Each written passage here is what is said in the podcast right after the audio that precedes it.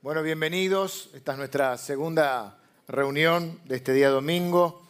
La primera reunión veníamos para la iglesia viendo la, helada, se vino el, invierno con todo y, bueno, eh, éramos un grupo obviamente un poco más pequeño, pero eh, pudimos compartir un, lindo encuentro eh, de adoración y con la palabra del Señor. Me encuentro en el ascensor con una persona, con dos chicos en el primer servicio y uh, le viniste temprano, sí. Si acá te levantás para venir, cinco y media.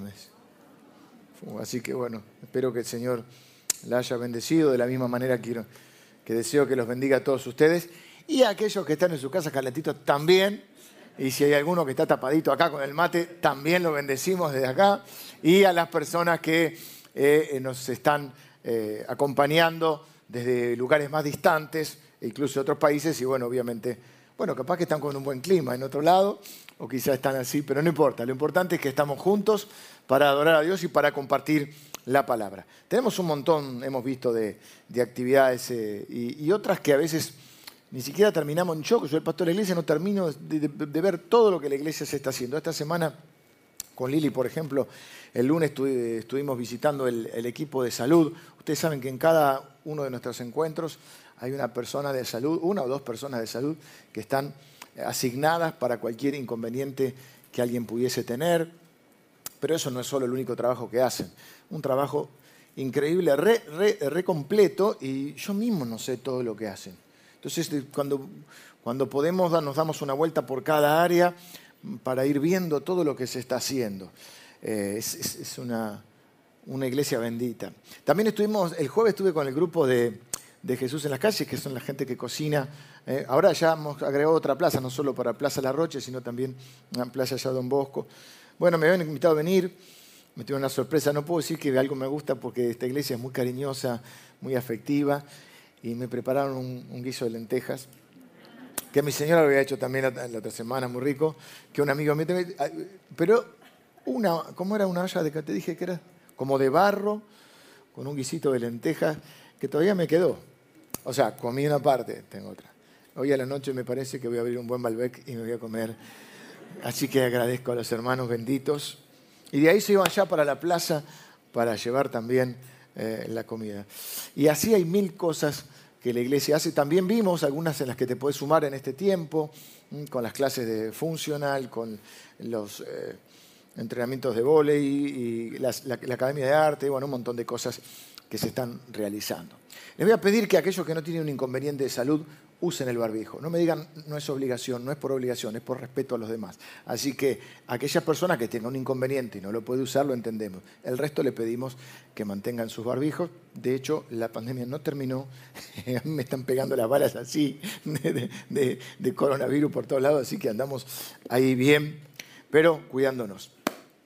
Bueno, vamos a mirar eh, la palabra de Dios en, esto, eh, en esta serie que hemos llamado Orando como Jesús.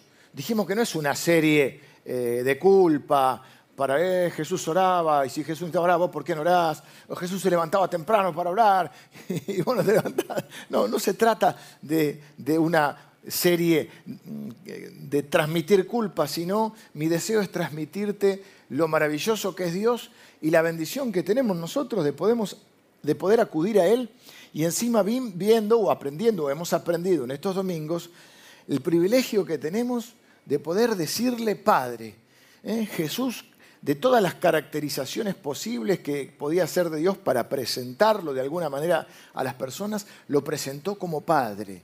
Algunos han podido tener quizá ustedes una buena relación con su padre, con sus luces, con sus sombras, más o menos. Quizá algunos no tuvieron ni siquiera la posibilidad de tener un papá, pero vemos en la Biblia que Dios nos dice que todos tenemos un papá y que ese papá es Dios y que es poderoso, que no solo nos ama, y, lo cual ya es, eh, eh, sería suficiente, que nos ama con un amor incondicional y perfecto, porque hay amores que, que son imperfectos, como nuestro porque somos imperfectos, sino con un amor perfecto, sino que incondicional, o sea, no hay nada que hacer, no hay que hacer algo para que Dios te ame, sino que además es poderoso para poder eh, ayudarte en cada circunstancia de la vida y ya nunca más tenés que estar solo. Esta semana estaba, no sé cómo llegan esas cosas y después se va armando todo acá para el, para el domingo.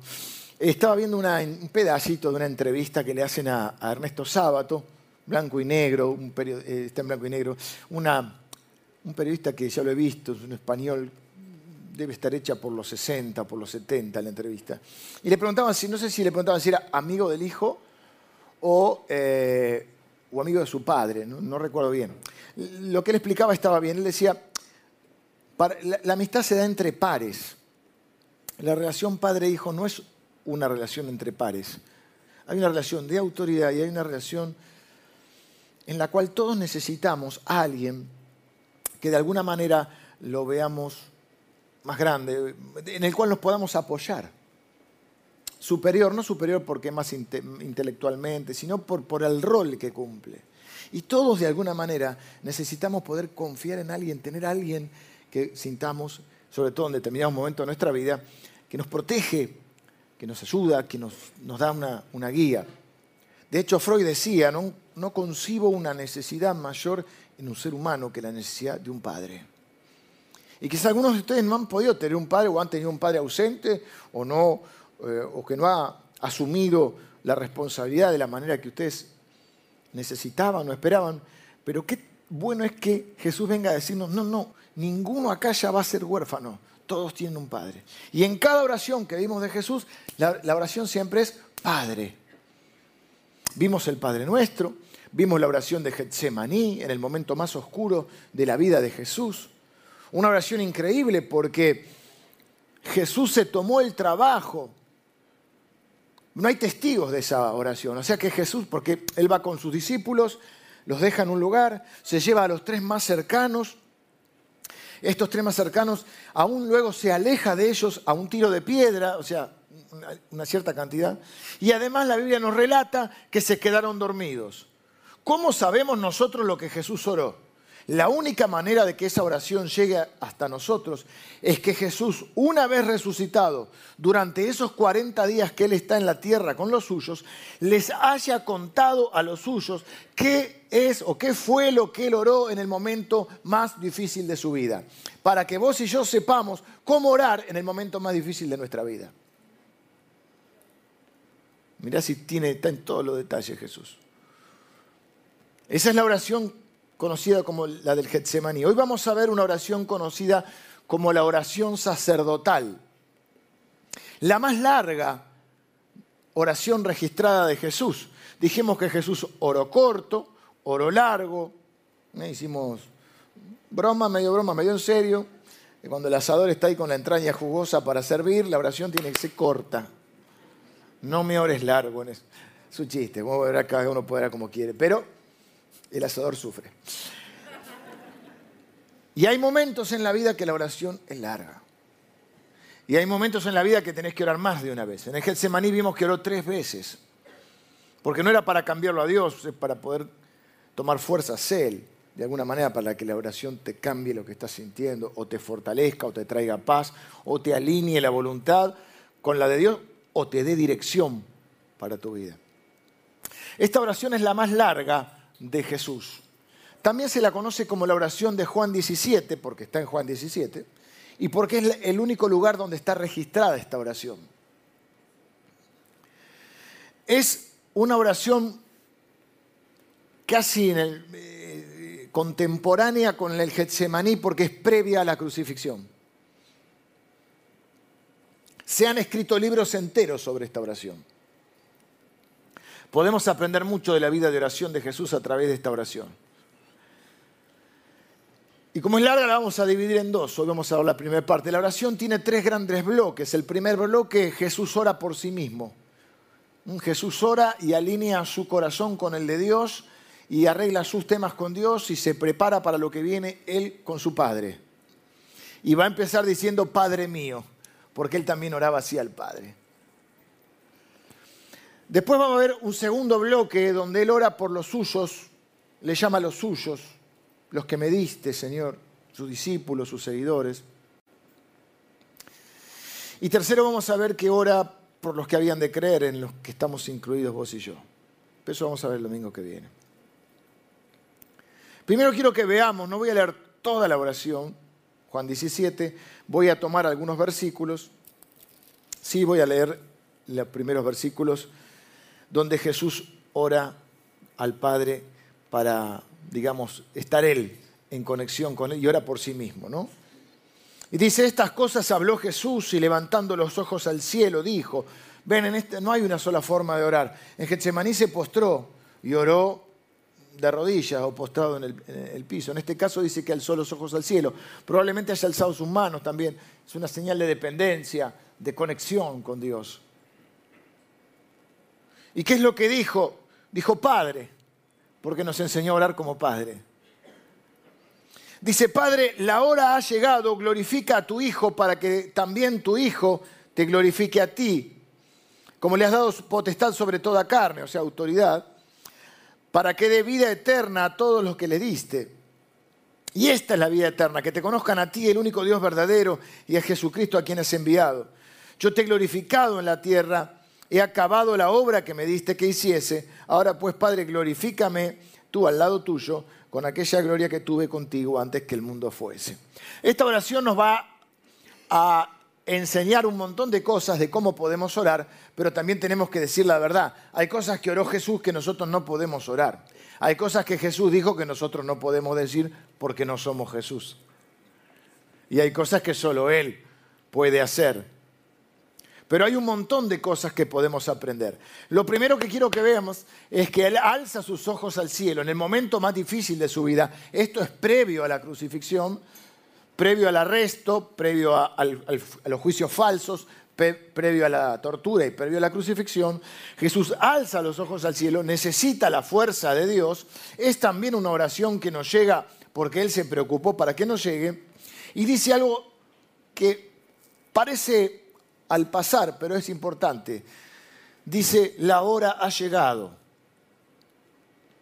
De hecho, esta prédica se podría llamar la hora ha llegado también se puede llamar la hora de la prueba.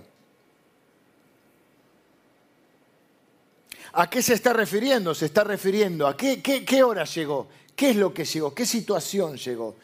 Es la hora de la detención, es la hora de la crucifixión y es la hora de la muerte. Donde Él tiene que pasar por la muerte para terminar la obra para la cual había venido a la tierra. Y vimos que él en su humanidad dice, Padre, en Getsemaní, si hay alguna otra manera de evitar esto, si esto se puede, si se puede salvar al mundo de otra manera, bueno, ese es mi deseo, pero que no sea mi deseo, que sea tu voluntad. Tres veces ora para poder hacer la voluntad de Dios, porque para que a veces podamos tener la fuerza para hacer lo que nos toca hacer, necesitamos orar más de una vez. Era la hora de la crucifixión y el Padre dice, la hora ha llegado. Y esta es la idea. No es en tu vida si alguna vez llegará la hora o no, sino cuándo va a llegar. Porque la hora de la prueba llega. Y los que tenemos algunos años en el camino del Señor y algunos años en la vida, ya sabemos que a veces la hora llega.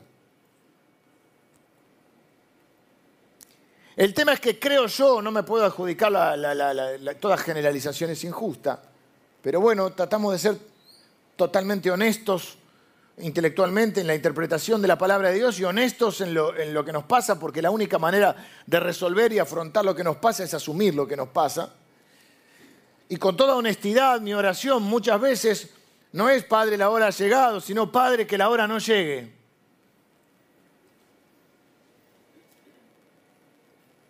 Y cuando llega podemos darnos por vencidos, vencidos, podemos sentirnos desilusionados, Señor, te pedí que no quería esto, oré y no me respondiste, o no sé, mi oración no sirvió de mucho. Algunos se resienten con Dios, algunos se enojan con Dios, algunos se apartan de Dios porque Dios no respondió como ellos esperaban. Te pedí que esta hora no llegara, Padre. Pero ese momento llega. ¿Y a dónde ir? ¿Qué hacer? ¿A dónde vas cuando el dolor, el sufrimiento, la dificultad, la prueba llega a tu vida? Algunos van a una conducta compulsiva, la comida, el alcohol, alguna droga. Algunos van a, las compras compulsivas. Váyase pomada la tarjeta de crédito. Algunos van a la ira, algunos van a la amargura, algunos van a, algunas veces es una mezcla de cosas, una depresión o el, el desasosiego, el desánimo. Jesús va al Padre, va a Dios y le dice, Padre, te necesito más que nunca. Y va en oración, porque eso es lo que sabemos hacer los hijos de Dios. Y eso es lo que vamos a hacer, porque eso es lo que hemos aprendido los hijos de Dios. Cuando estamos en problemas vamos al Padre.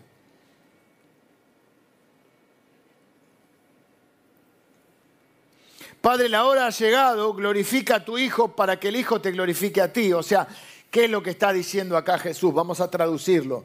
Que el fin último es que Dios sea glorificado. Entonces él dice, glorifica a tu Hijo, que es Él, para que tu Hijo te glorifique. Señor, ayúdame a poder glorificarte aún en este tiempo. Ayúdame, o sea, la idea es esta. ¿eh?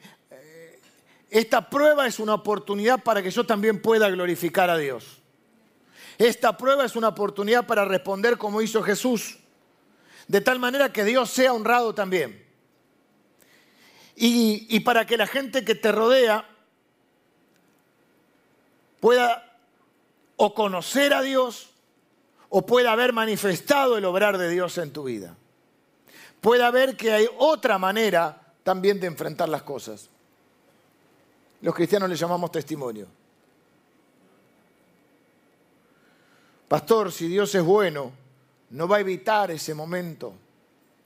Bueno, Jesús era perfecto y atravesó ese tipo de momentos.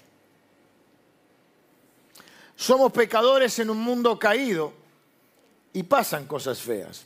Algunas nos pasan porque por pecadores hemos tomado malas decisiones y enfrentamos consecuencias. Algunas nos pasan por los pecados de los demás que afectan nuestras vidas, es decir, cosas malas que los demás pueden hacer y directa o indirectamente te perjudican. Y algunas cosas pasan no porque hayas hecho algo malo vos o alguien directamente te haya hecho algo malo, sino porque son consecuencias del pecado. ¿Qué quiero decir esto? No quiero decir que si te pasa algo, necesariamente vos hayas cometido un pecado referido a eso, sino que, por ejemplo, para tener una idea, la, enfermedad entró en el mundo por el pecado. Eso no quiere decir que si alguien está enfermo esté en pecado. Pero la enfermedad, la muerte, la Biblia dice que entró por el pecado. Por eso la vida también entró por Jesucristo que viene a quitar el pecado. La Biblia dice que, digamos, el pecado entra por Adán, por eso a Jesús se le llama el segundo Adán, porque así como abundó el pecado, abundó la gracia. Así que, podés orar para evitar la hora de la prueba, podés, pero no siempre se podrá, porque somos pecadores en un mundo caído. Pero Dios es bueno y camina con sus hijos, y en, eso, en esos momentos es en los que confiamos y hacemos lo que sabemos hacer acudir al Padre. Glorificame para que yo te glorifique. Dame fuerzas para que yo pueda, aún en este momento, honrarte, aunque sea un momento de dolor y angustia. Por eso te digo, soy tu pastor, la verdad que los amo, es una iglesia muy fácil de amar, nos sentimos muy amados con Lili, con mi familia, y queremos ser completamente honestos. Y la realidad es que esos momentos llegan. Si vos no, no, no, lo, no lo entendés esto, si vos solo crees que porque tenés fe o si te presentan un evangelio donde porque vos tenés fe y porque vos le pedís a Dios no te va a pasar nada malo, el momento que te pase algo vas a creer que Dios no es verdad, que la palabra de Dios no es verdad y no es así. Jesús nunca dijo que no te iba a pasar nada. Tampoco es cierto que porque tengas fe vas a estar exento a prueba, diríamos, de balas, exento de que te pasen situaciones. Porque entonces Jesús no tuvo fe. Porque a Jesús le pasaron un montón de cosas, experimentó la traición. Dice la Biblia que fue tentado en todo. Que, digamos, toda la experiencia humana él la vivió.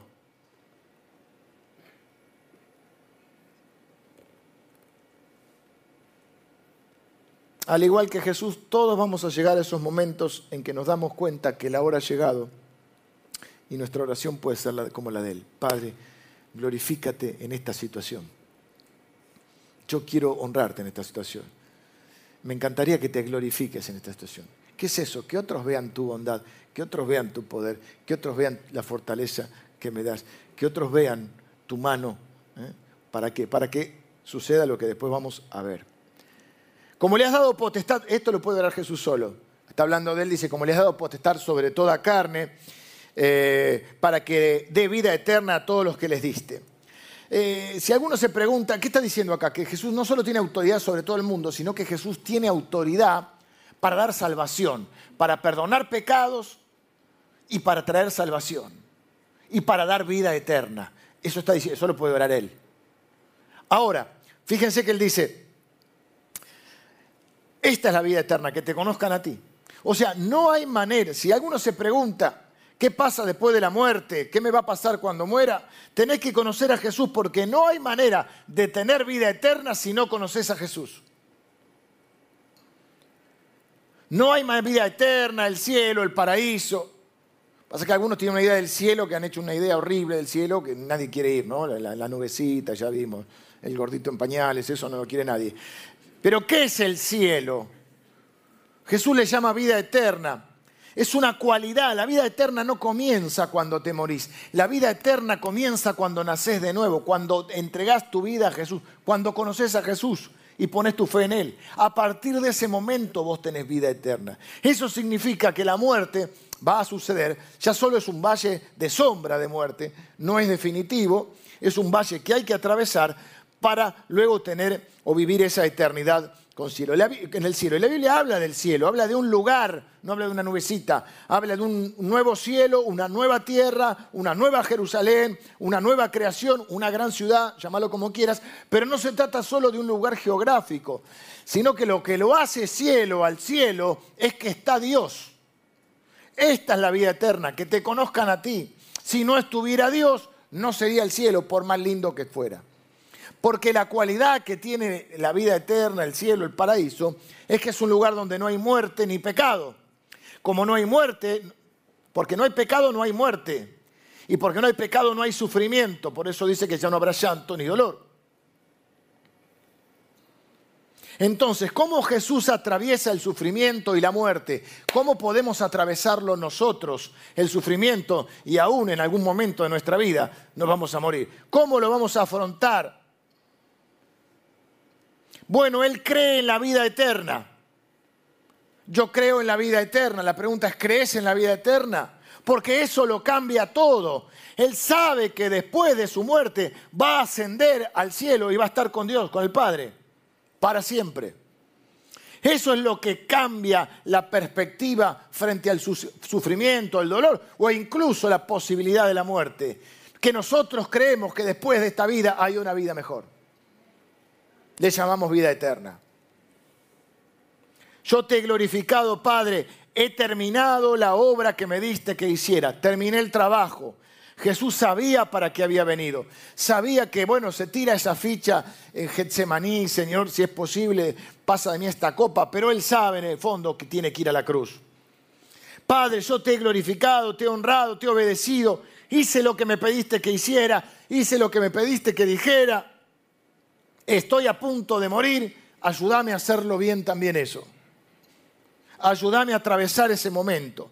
Y con nuestras imperfecciones, con nuestras debilidades, no somos Cristo, con nuestros temores, con nuestras dudas, nuestra oración puede ser la misma. Señor, ayúdame a atravesar este momento y que yo en este momento no te niegue, no me aparte, no dude, aunque la duda es parte de la fe, sino que también te pueda glorificar aún en medio de esto que no me gusta.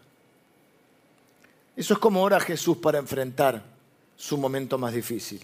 Luego ora, hay una, hay una orden, fíjate que a veces estamos tan aturdidos en la oración y está bien, Dios lo sabe. Jesús tiene un orden que podemos repetir. Primero ora para acomodar, acomodarse Él con Dios.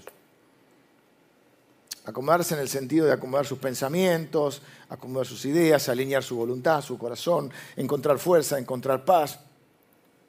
Luego ora por los más cercanos. Nosotros podríamos decir, la familia, los que amamos, los amigos, ora por los que están seguidos. Y luego hay un círculo que va a orar, que es por los que han de creer por estos. Así que hay como una progresión.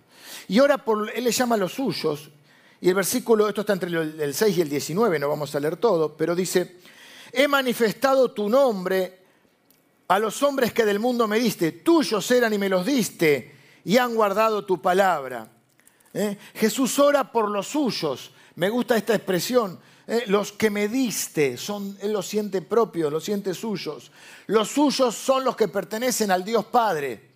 Y Dios se los dio a Jesús para que los cuide y son salvados a través del Hijo. Los suyos son los que guardan su palabra, dice ahí. ¿Quiénes son los cristianos los que guardan su palabra? he manifestado, ellos han guardado tu palabra, esos son los suyos. Y dice, a los hombres que del mundo me diste, les he manifestado tu nombre. O sea, les he dado a conocer quién sos.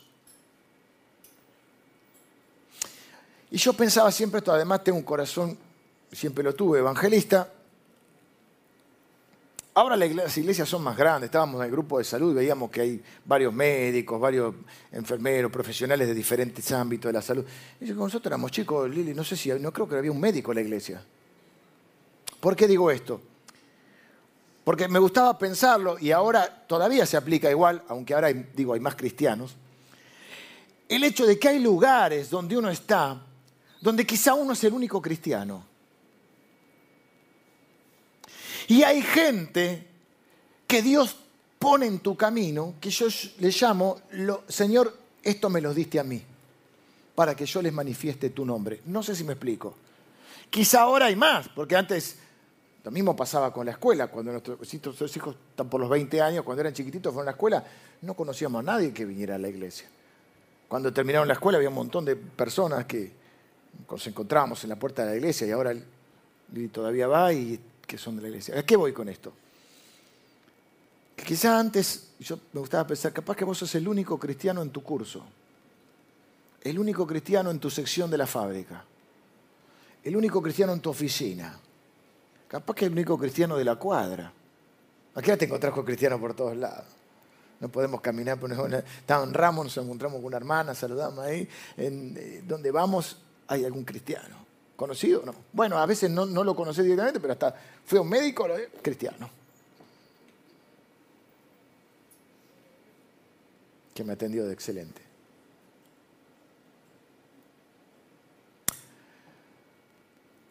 Hay gente que Dios pone en tu camino y que por ahí hay otros cristianos. Ponele que no seas el único. Porque si bueno, no hay otro cristiano que le predique a otro. Hay gente que Dios pone en tu camino y te los da a vos para que vos le manifiestes su nombre. Porque se dio la relación, porque pegaste onda, porque salió la charla, por una situación que la otra persona está viviendo, por algo que vos estás viviendo, por algo, por algún tipo de identificación o por lo que fuera, hay gente que Dios te pone para que vos seas como Jesús en el sentido de decir, a este que me diste le he manifestado tu nombre.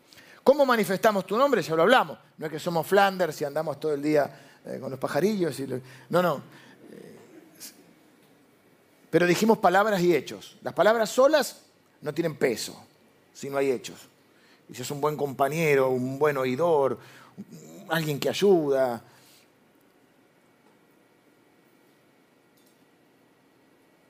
Por otro lado, en algún momento se tiene que dar lo de verbalizar y, dar a conocer, darte a conocer como cristiano o, hablar de tu fe. Palabras sin hechos no tienen peso, no tienen autoridad. Pero si solamente hay hechos, yo, yo solo predico con los hechos, y bueno, van a decir qué buen tipo es Emilio, qué buena eh, mujer, qué buena chica es Liliana, pero no van a conocer a Jesús. Por eso van juntas. Eso es manifestar. Eso es lo que Jesús le llama, recibiréis poder y me seréis testigos. La vida es una oportunidad para glorificar a Dios. ¿Cuándo glorificamos a Dios? Cuando damos a conocer su nombre. Y a veces aún en esas situaciones difíciles donde estamos centrados en nosotros porque la estamos pasando mal, porque estamos sufriendo, porque no estamos bien, a veces aún en medio de esas situaciones se puede eh, manifestar a Dios. O Dios también se puede glorificar mostrando su poder, su bondad, su obra en nosotros. Así que siempre la pregunta que teníamos que hacer es, ¿de qué manera yo puedo mostrar a Dios en medio de esta situación o mi confianza en Él? A veces cuando la, cabeza no está lúcida, tenemos que mantener ¿eh? la cabeza, pelear contra otro tipo de pensamientos que vienen, de temor, de muerte, de, preocupación y decir, bueno, mi padre me ama, mi padre es bueno, él no causa el mal, pero el mal viene y tengo que hablar con él. Necesito su ayuda, necesito que traiga paz a mi corazón, necesito que traiga fortaleza. Necesito esto que cuando, por eso mencioné lo de sábado, necesito ir a alguien que no es un par mío, es alguien que es más fuerte que yo, alguien más sabio que yo, alguien al que necesito. Por eso, aunque me encanta ser amigo de mis hijos, no es exactamente esa la relación. Soy el papá. Y mi papá sabe lo que me está pasando y mi papá me va a ayudar con esto. Y él puede. Eso es lo que cambia. Él puede. Ora por ellos y el versículo 11 le dice, Padre,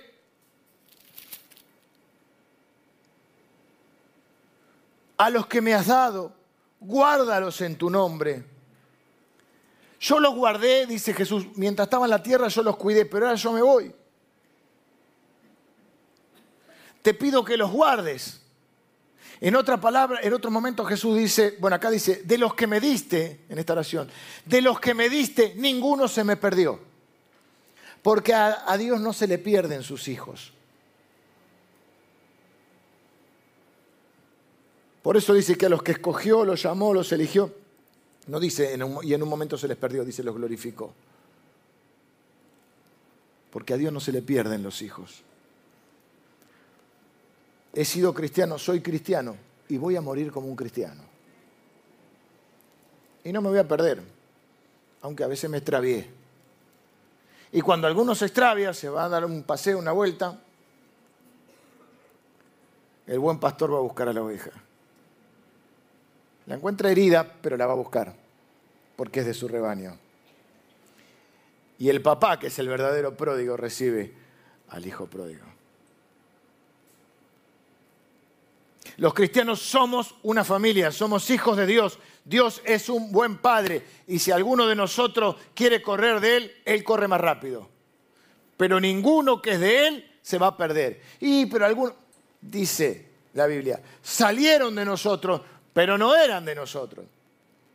Porque los que son de nosotros nunca se pierden. Él siempre los va a encontrar. Por eso dice, guárdalo. A veces te va a disciplinar, ¿eh? a veces te va eh, a, encontrar herido, a veces vas a tener que sufrir alguna consecuencia de alguna mala decisión, pero nunca dejarás de ser hijo, porque los hijos son hijos para siempre. Todo eso en esa frase, Padre, guárdalos.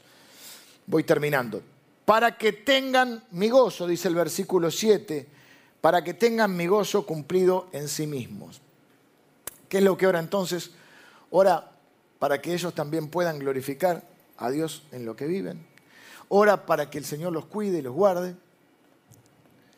y ora para que tengan felicidad, gozo. Que entre paréntesis solo lo puede dar el Espíritu Santo, porque es un fruto del Espíritu Santo. Miren qué loco esto. Si hay algo que el mundo busca es felicidad. Si hay algo en este mundo que se intenta... Es una cultura dedicada a la felicidad. Hay un montón de cosas que, que son lindas, y que son parte de eso, el esparcimiento, no sé, no, la cultura del entretenimiento, ir al cine, viajar, eh, bueno, puede ser comprar alguna determinada cosa. Eh, hay una, una idea de que tenemos que buscar la felicidad. Y alguno la encuentra y alguno la anda buscando. Pero es llamativo que en un mundo o en una cultura que busca la felicidad, medio mundo está deprimido.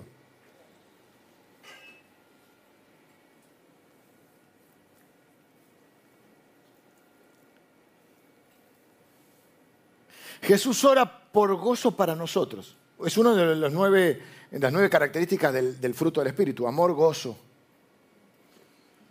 Gozo, alegría, felicidad. No es exactamente alegría, pero bueno, no quiero detenerme en eso. es un don del Espíritu Santo. Es el fruto de un nuevo corazón, de una nueva mente, de una alma nueva, de una nueva comprensión, un nuevo entendimiento de la vida y de Dios. Ahí está nuestro gozo. No está en cuántas cosas tenemos, aunque hay cosas que a nadie amarga un dulce. Pero nuestro gozo está en algo que no nos pueden quitar, que ahora somos hijos de Dios. Nuestro gozo está en que encontramos la perla de gran precio, el tesoro escondido. Nuestro gozo está en que nadie nos puede quitar a Jesús.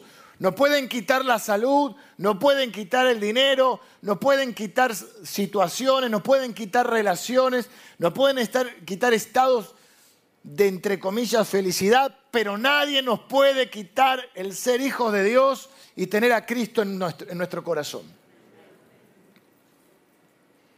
Es la alegría de saber frente al dolor, la dificultad y el sufrimiento e incluso la muerte, que nada es en vano que tengo un Padre que jamás me abandonará y jamás me dejará y viviré eternamente con Él.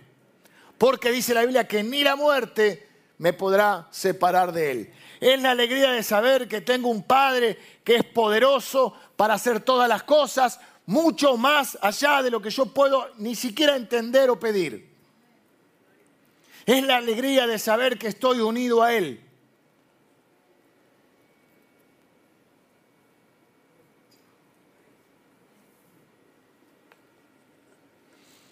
Un hombre dice, puede ir al cielo sin dinero, sin salud. De hecho, de acá no nos llevamos nada.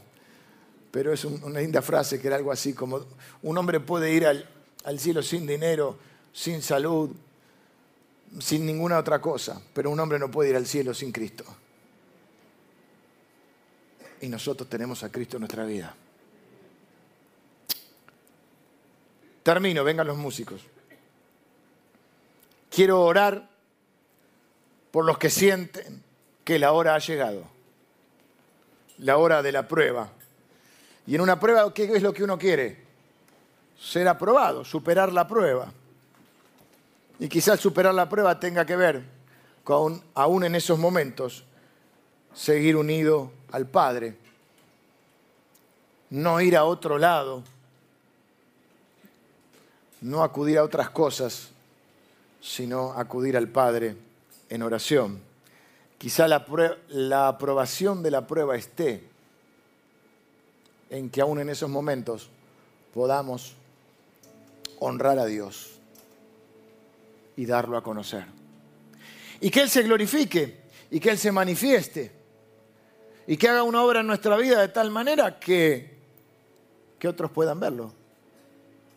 Para, los, para que los las personas que del mundo te han sido dadas, las personas que Dios ha designado poner en tu camino, para que les des a conocer su nombre, lo puedan hacer a través de tu, de tu vida, de tu vivencia. Eso es ser testigo. Pero quiero decir algo antes de terminar. Algo que en realidad vamos a ver el próximo domingo en detalle, pero solo quiero decirlo hoy. Dije, Jesús oró por él, Jesús oró por los suyos, pero Jesús también oró por vos y por mí. En el versículo 20 dice, y no te pido solamente por ellos o por estos, sino que te pido por los que han de creer por la palabra de estos. Y ahí ya entramos en, un, en una especie de, de círculo virtuoso, en una especie de bola de nieve que se armó. Jesús les manifestó al Padre a los suyos y a los suyos los envió. De hecho va a decir, como tú me enviaste yo los envío. Los envió hasta lo último de la tierra y unos a otros fueron honrando a Dios, siendo testigos y otros conocieron al Padre.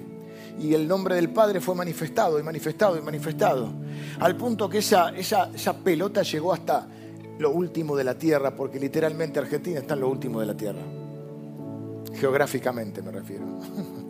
No voy a hacer un, juicio de valor sobre otros temas.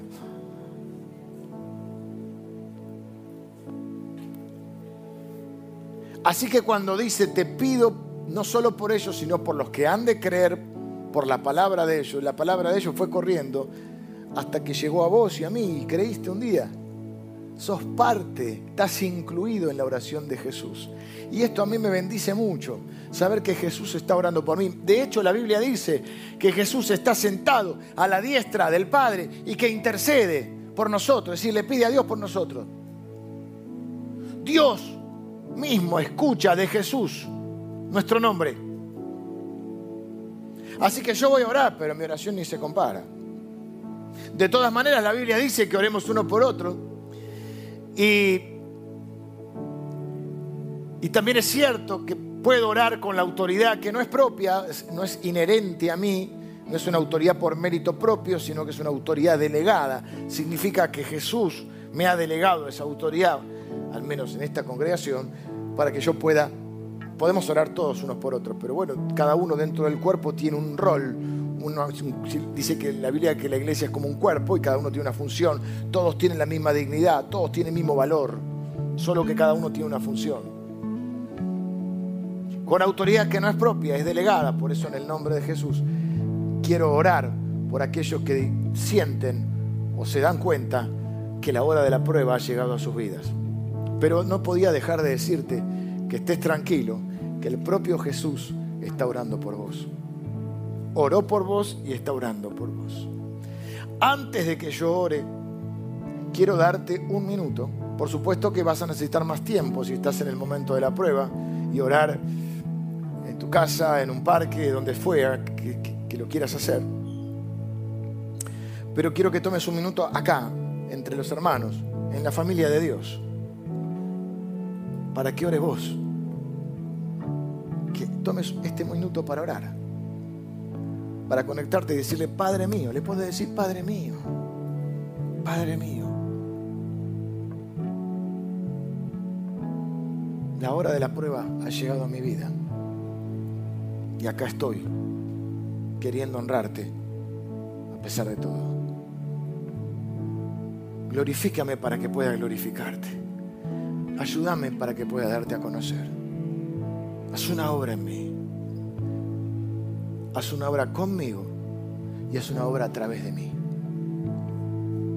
¿Podrás orar así? Te invito a que lo hagas mientras los hermanos de la adoración nos acompañan y luego voy a terminar entonces teniendo una oración.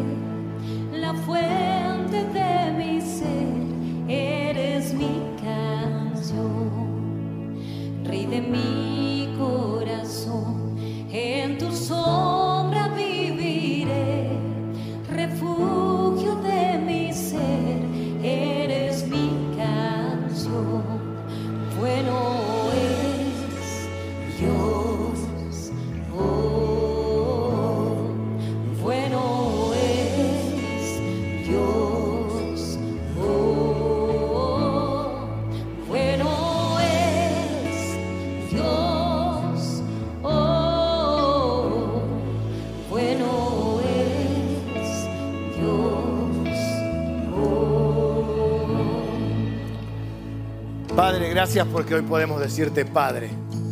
No solo Padre, sino Padre mío. Papá. Podemos acudir confiados, sabedores de tu gracia, de tu amor, de tu bondad y de tu poder hacia nosotros. Señor, como hemos cantado recién, tú eres bueno todo el tiempo, Señor. Cuando nos va bien y cuando nos va mal cuando son momentos de alegría y cuando son momentos de tristeza.